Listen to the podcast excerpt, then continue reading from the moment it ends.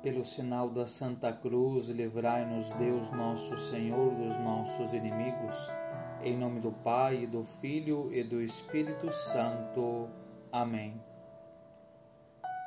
Bendirei a Senhora em todo o tempo, seu louvor estará sempre em minha boca.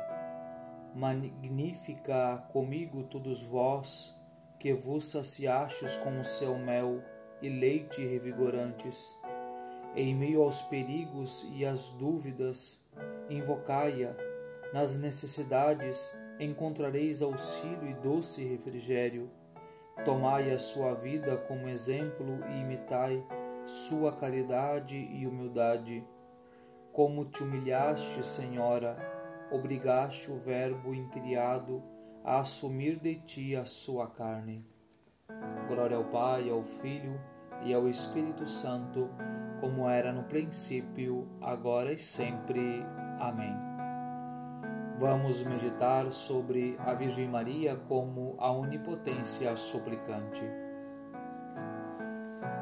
Mais de uma vez nos terá aflorado aos lábios e ao coração este título da Santíssima Virgem, a onipotência suplicante, o qual deve servir para fortificar mais e mais a nossa confiança na Virgem Santíssima, pois sendo como é uma rainha verdadeiramente soberana e poderosa, dispõe de tudo e exclusivamente em favor de seus filhos.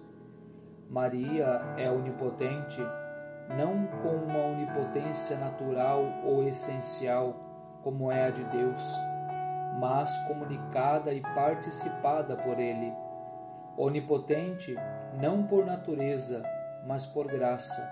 E isto por que razão? Pela sua dignidade. Maria foi elevada à mais alta dignidade, e se o poder está em relação com a dignidade, corresponde a Maria um altíssimo poder. Portanto, a razão decisiva da onipotência de Maria é a sua dignidade em que consiste essa dignidade? Simplesmente em ser mãe de Deus. Contemplando Jesus, Maria pode repetir eternamente as palavras de Deus Pai: Tu és o meu filho, por mim gerado. E por isso Maria terá eternamente um direito e um amor de mãe para com o próprio Filho de Deus, ficando assim o poder de Deus como que encadeado e sujeito à vontade de Maria. Não esteve assim também por espaço de trinta anos na casa de Nazaré? E por que esta submissão total e perfeita de Jesus, isto é, de Deus a Maria? Porque sendo a mãe de Deus, os seus direitos os seus, e o seu puríssimo amor de mãe obrigavam-lhe a obedecer-lhe em tudo o que ela mandasse. Que pensamento tão doce! Todo o poder de Deus está nas mãos de sua mãe, que também é tua mãe. Pensando nisto, disseram os padres da Igreja coisas admiráveis da Santíssima Virgem e da sua onipotência. Medita as expressões seguintes Ó Virgem, exclama Santo Agostinho, tudo o que Deus pode pela vontade, podei-lo vós pela oração. E Santo Antônio diz: a oração da Mãe de Deus tem caráter de mandato. É impossível, portanto, que deixe de ser ouvida. São Pedro Damião escreve: Aproxima-te, ó Virgem, do altar de ouro do perdão, não para pedir, mas para mandar como rainha, pois se encontram nas tuas mãos todos os tesouros da misericórdia divina. São Boaventura não teme afirmar: ninguém entra no céu que não seja por intermédio de Maria. O grande São Bernardo dá-nos este conselho: acudi a Maria e vou-lo digo sem titubear. Ela, em razão da sua dignidade, será sempre ouvida. O anjo disse-lhe que tinha encontrado graça, e com efeito Maria encontra sempre graça.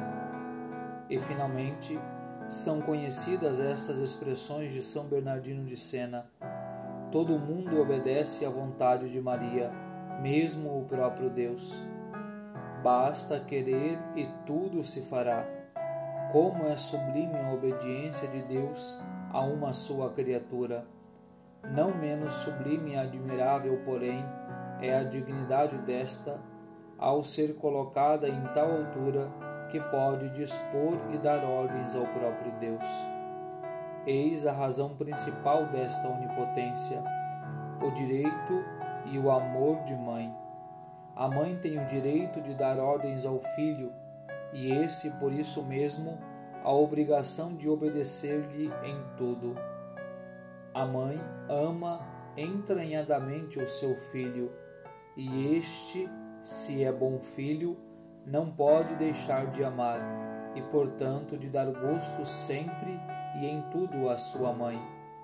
Aplica esta regra a Maria e ao seu divino Filho e ficarás a compreender alguma coisa sobre a onipotência de Maria.